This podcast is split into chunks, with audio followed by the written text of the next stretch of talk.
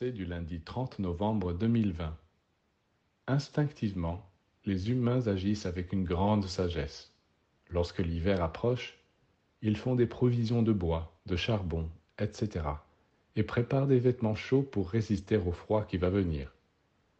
Malheureusement, ils sont bien moins prévoyants lorsqu'il s'agit d'affronter les hivers intérieurs. Là, ils ne se préparent pas, et lorsqu'arrive la période sombre, ils ne savent que se plaindre et dire que la vie n'a aucun sens. Vous direz que les saisons de la vie intérieure ne reviennent pas avec la même régularité que dans la nature, et qu'elles ne sont donc pas prévisibles.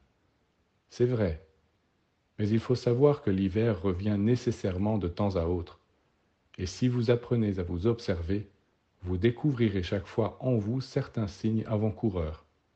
Donc, apprenez à vous observer et dès que vous sentez que cette période de froid et d'obscurité va venir, soyez vigilant.